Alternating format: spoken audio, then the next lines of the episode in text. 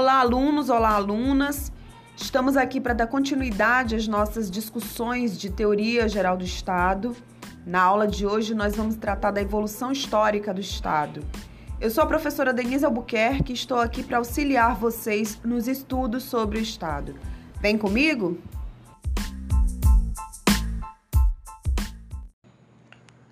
Bom, nós vamos começar então essa discussão de hoje estabelecendo uma diferenciação entre os formatos que o Estado, ou pelo menos o embrião daquilo que nós teríamos como Estado, né, que nos possibilitam pensar, visualizar o Estado moderno, vai assumindo ao longo da história.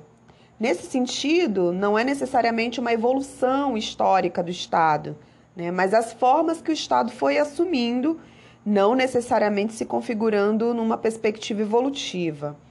Então, não é possível a gente dispor cronologicamente né, dos exemplares de Estado é, como se eles realmente tivessem acontecido uns após outros. O que nós fomos tendo ao longo do tempo foram experiências históricas que nos remetem à ideia de sociedade política, de né, uma unidade política ou várias unidades políticas, portanto, é, que exerciam o poder em, determinado, em determinada sociedade, em determinado momento histórico. A primeira dessas configurações históricas seria aquilo que se chamou de Estado antigo, ou também oriental ou teocrático, né? que são as formas de Estado que existiram nas sociedades antigas, né? nas antigas civilizações do Oriente, propriamente dito, ou do próprio Mediterrâneo. Então, é, naquela forma, naquelas, naquela forma de Estado, né, a família, a religião e o próprio Estado, a organização econômica, tudo isso formava um conjunto muito confuso, sem uma clara definição do papel de cada um, sem uma diferenciação aparente entre cada uma dessas instituições. Então, naquele momento, não se tem uma distinção entre o pensamento político, né, entre aquilo que é específico do pensamento político, ou da religião, ou da moral, da filosofia, né, das doutrinas econômicas. Tudo está junto, né, tudo está no mesmo bolo. É, como marcas fundamentais desse chamado Estado antigo, daquilo que a gente poderia aqui pensar como um modelo de Estado antigo, nós temos a natureza unitária e a religiosidade. Né? Estas seriam apontadas aí pelo professor Dalmo Dallari de Abreu como marcas desse Estado antigo. No tocante a essa natureza unitária, diz respeito ao fato né, de que esse Estado ele vai sempre aparecer como uma unidade geral, não admitindo, portanto, qualquer divisão no seu interior, nem divisão territorial, nem divisão de funções. Então, é, essa ideia de natureza unitária, ela vai ser permanente, né? Enquanto existisse é, a antiguidade, a gente vai tendo presente essa perspectiva da natureza unitária desse Estado. Então, o Estado ele assumia aí várias funções. Uma outra car é, característica, marca fundamental desse Estado é a sua religiosidade. Daí que alguns autores, inclusive, né, o chamam de, caracterizam, qualificam de Estado teocrático.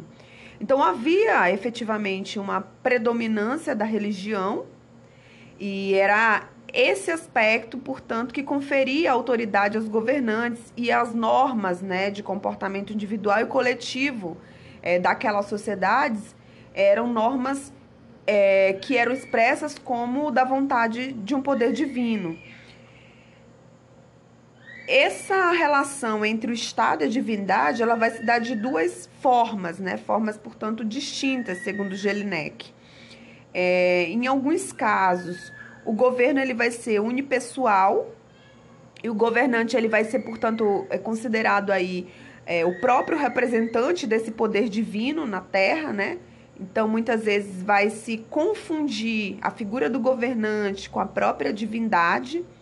Então, a vontade do governante ela vai ser sempre igual, né? Semelhante à da divindade. Daí o Estado, né? Ele vai assumindo um caráter de objeto. Portanto, é, esse Estado vai ser submetido a um poder estranho, superior a ele, né? O Estado, ele só tem poder em função deste poder que é divino, Né? Então, é um poder que é estranho, é superior ao próprio Estado.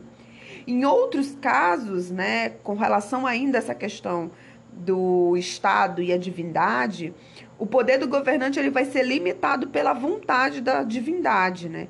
Cujo veículo, porém, é um órgão especial, a classe sacerdotal. Então, esse poder vai ser exercido né, a partir daquilo que é, é executado né, aqui por essa classe sacerdotal.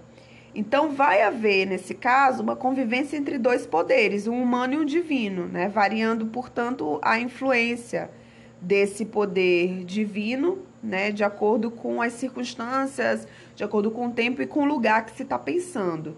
Mas, nesse caso, né, é, ainda assim há uma relação entre Estado e divindade, só que essa relação se dá pela mediação da classe sacerdotal. Algumas outras características desse Estado antigo, destacadas pelo professor Dalmo Dallari, né, é que eles eram formados e mantidos aí por forças armadas, né? Então vale lembrar que na antiguidade os povos viviam em guerra. E aí é, a, aquele rei que triunfasse no maior número de batalhas acabava anexando né, os territórios conquistados, escravizavam, portanto, as populações vencidas. Vale lembrar também que a base né, desse é, Estado antigo era a escravidão. Então, com isso, se formava um novo império, né, nesse sentido, um novo reino, é uma nova dominação política, né, com hegemonia sobre aquelas regiões que foram, portanto, é, dominadas, né. É, esses impérios, eles não tinham uma base física bem definida, né, ora os seus territórios aumentavam, ora os seus territórios diminuíam, portanto havia o fator instabilidade, né, que tinha a ver exatamente por esses conflitos que eram constantes, por essas guerras que eram muito presentes. Também eles não eram estados nacionais, eles reuniam povos aí de diferentes raças, né? Povos que eram conquistados e escravizados pelo processo da guerra, né? Então, é, esses territórios que constituíam aqui esses estados, né, eram agrupamentos muito heterogêneos, constituíam-se, na verdade, de agrupamentos muito heterogêneos, né?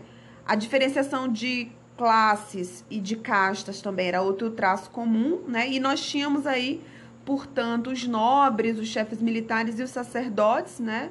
É, gozando de profundas regalias, né? Ou seja, eles eram de fato as classes, né, as castas aí mais privilegiadas dentro é, desse tipo de sociedade, portanto, dessa conformação aqui do que seria, né, uma possibilidade de se pensar o Estado.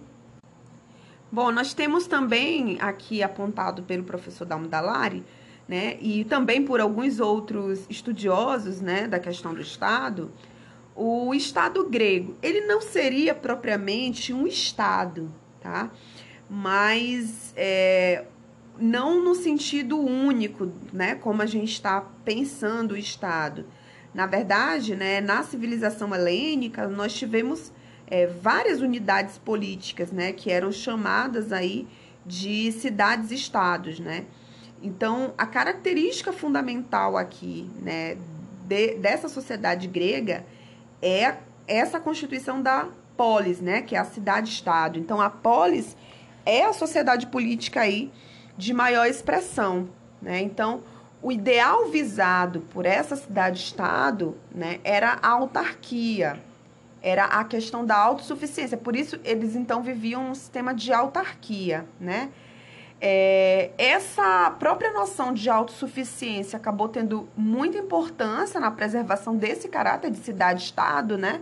Então, você não tinha um estado que governava, que administrava, né, que era polo de administração de todas as cidades, mas você tinha várias unidades políticas, nesse sentido, várias é, sociedades políticas, várias cidades-estados, né?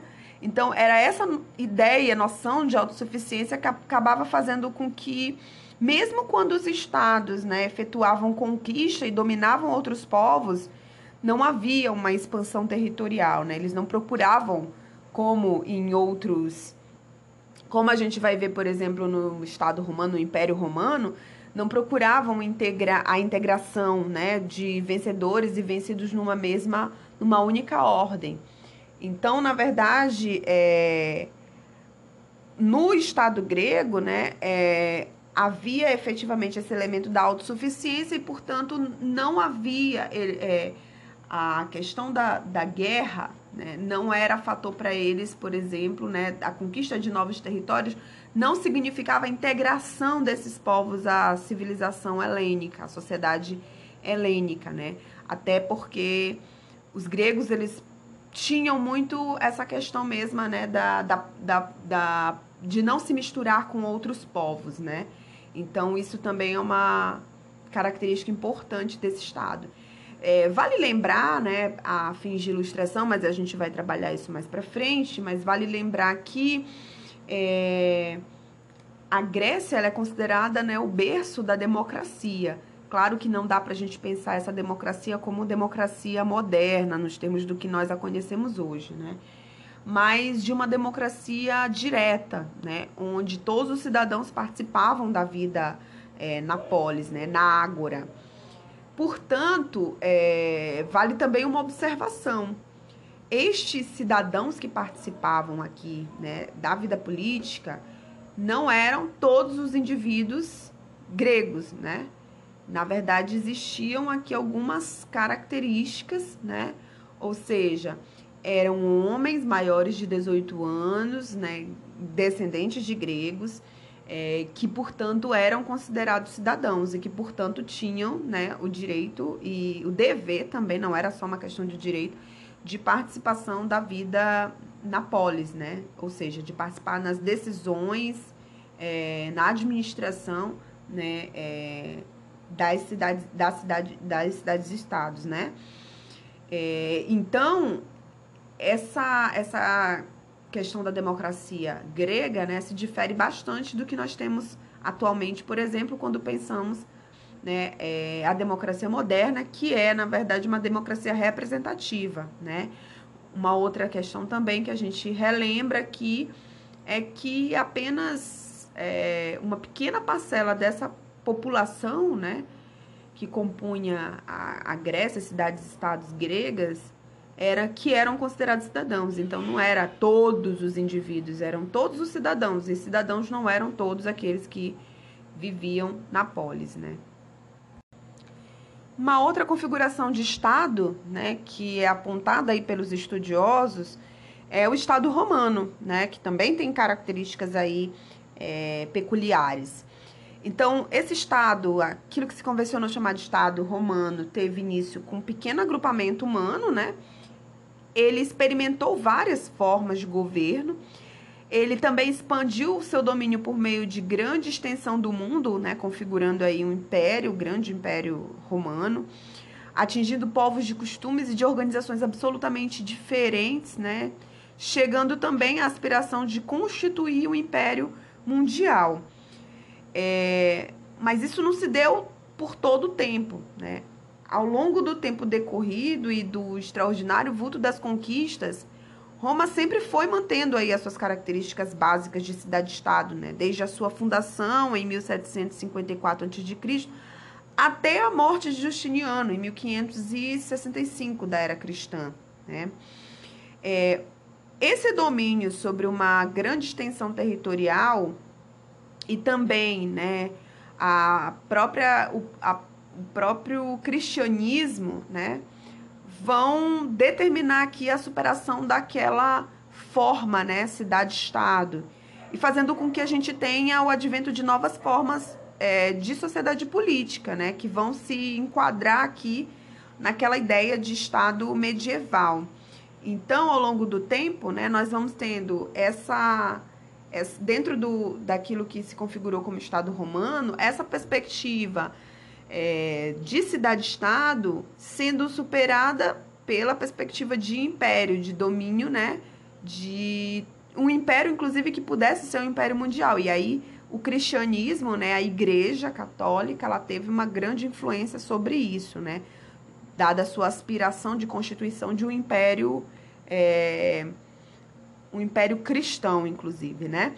Bom, uma das peculiaridades aí mais importantes desse Estado romano é a sua base familiar, né? Enquanto organização. É, alguns autores estudiosos até mesmo dizem que esse estado é, primitivo, né, as civitas, ele resultou aí da união de grupos familiares, né, que seriam as gens, razão pela qual sempre se deu, né, se concedeu privilégios especiais aos membros das famílias patrícias, né, que são aqueles é, descendentes dos fundadores do Estado. Então, existem alguns estudiosos que sustentam essa tese de que o Estado romano ele surge, é, tem como base de sua organização a própria família. Ele surge a partir da união né, de grupos de famílias, as chamadas gens. É, durante muitos séculos, né, o povo participava diretamente do governo, mas aí também aqui hum, faz-se a ressalva né, de que essa noção de povo também era muito restrita, não eram todos os indivíduos, tá? É, então, esse povo compreendia apenas uma faixa bem pequena da população. Nós tínhamos, né, nessa configuração de Estado, é, como governantes supremos, né, os magistrados, né, daí que é, no direito, né, o, esse, a configuração desse Estado romano, né, é muito importante para o próprio surgimento do direito, né, é, então, durante muito tempo, as principais magistraturas foram, de fato, reservadas a essas famílias de patrícios, né? É, essas primeiras famílias que teriam, portanto, dado origem ao Estado, à formação do Estado. No entanto, a gente vai tendo, ao longo do tempo, né, uma evolução nesse processo, e aí algumas outras camadas sociais vão adquirindo e ampliando também os seus direitos, né? Até que no final a gente tem o fim ali daquela base familiar e a ascendência de uma nobreza tradicional, né? O que vai se verificar é que nos últimos momentos aí, né, nos últimos suspiros desse Império Romano, é, desse, dessa configuração de Estado, melhor dizendo, quando a gente já vai ter uma ideia de império, né, é, e o império vai ser né, uma das marcas aqui desse Estado medieval, Roma pretendeu a integração jurídica dos povos conquistados, né? mas mesmo assim é, procurando é, manter ali aquele núcleo do poder político, né? ou seja, essa integração destes povos ela foi acontecendo de forma gradativa, né? mas ainda assim o poder político estava estabelecido em Roma, né? Então, essa unidade e ascendência da cidade de Roma, ela vai ser garantida, né? Mesmo com a ampliação desse, é, dessa, dessa configuração do que era o Estado romano, né? É, e aí nós vamos tendo, né, alguns, alguns fatos históricos, né, que vão, portanto, demarcar isso. Um deles é o Edito de Caracalla, né? É, cuja a, a edição deste, deste documento, né, que é, se configura também como um fato político, é, teve importância né, do ponto de vista político, religioso e até mesmo social. Do ponto de vista político, representou aqui a unificação do império, né? Todos aqueles povos que estavam dispersos, territórios né, é, cada um com uma autonomia é, política, digamos assim, vai se unificar num mesmo, é, numa mesma unidade estatal, né, que vai se constituir aqui como o império. O objetivo religioso desse, desse edito de Caracalla né, foi, de fato, é, aumentar os adoradores dos deuses de Roma, do ponto de vista, do ponto de vista fiscal, né, é, ele visou aqui obrigar os peregrinos a pagar os impostos né, nas sucessões, e do ponto de vista social, né, ele visou simplificar também e facilitar as decisões judiciais né, naquelas situações sobre o Estado e a constituição das pessoas. Né? Mas, na verdade, essa abertura que foi feita com esse edito de Caracalla é, foi o, que o, o professor Dalmo Dallari é, caracteriza como o começo do fim, né? Porque aí a gente tinha, de fato, o início para uma fase de transição, né? Que foi dinamizada com o Edito de Milão em 1000, é, no ano de 313, né? É, nesse edito, Constantino assegurou a liberdade religiosa do império, desaparecendo, né, aí, portanto, por influência do cristianismo, a noção de superioridade dos romanos. Né? E essa superioridade dos romanos sempre foi a base da unidade do Estado romano. Então, esse é o fato histórico né, que vai se colocar como elemento fundamental para é, a perda né, de domínio e de importância do próprio Império Romano, ou seja, o início né, da ruína do Império Romano. A outra forma de Estado né, destacada pelo autor é, que antecede o Estado moderno, propriamente dito, o surgimento né, do Estado moderno, mas é, todas essas formas de Estado para nós são importantes para a gente verificar efetivamente né, aquilo de onde nós temos algumas herdadas, algumas características daquilo que se configurou né, como Estado moderno, seja no sentido da ruptura, né, as características desses estados, por exemplo, a fragmentação do poder político, que vai ser observada em alguns períodos históricos, como a gente está verificando, né. É... Então, o Estado medieval, ele vai sofrer a influência aqui de três fatores fundamentais, destacados também pelo professor Dalmo Dallari, né? O cristianismo é o primeiro desses fatores, aí nós temos também as invasões bárbaras e o feudalismo, tá? É, essa divisão, na verdade, que o autor faz, ele mesmo destaca, é para fins didáticos. A gente não tem como entender nenhuma dessas, desses fatores, né? É, fragmentando, né? Pensando separadamente, tá? Bom, é, o, a gente vai verificar que o que marca né, é, esse Estado medieval é a fragmentação do poder político, né? não haver aqui uma unidade política. Mas o autor destaca que mesmo onde, quando as formações políticas né, vão revelando esse fracionamento do poder, né, e não, não fica claro né, essa noção de autoridade, mas ainda assim há né, nestas ocasiões, nestas sociedades, uma presente aspiração à unidade, né? Então, quanto maior era a fraqueza revelada, mais acentuado também ia se tornando o desejo de unidade de força. É, nesse sentido, né, a gente vai tendo aí é, a necessidade né, de um poder político que seja unitário, que seja soberano, né, é, que possa, portanto, é, organizar essa vida em sociedade, né? Isso vai se colocando ao longo do tempo, ao longo dos períodos históricos, como uma necessidade, nem sempre vai estar posto enquanto uma realidade, mas em alguns momentos se coloca de forma acentuada enquanto uma necessidade. Então, como características muito gerais né, é, desse Estado medieval, pensando esse Estado muito mais como uma aspiração do que como uma realidade efetivamente, o que se pode observar né, é que existia um poder superior que era exercido pelo rei, mas também existia uma infinidade né, de poderes menores.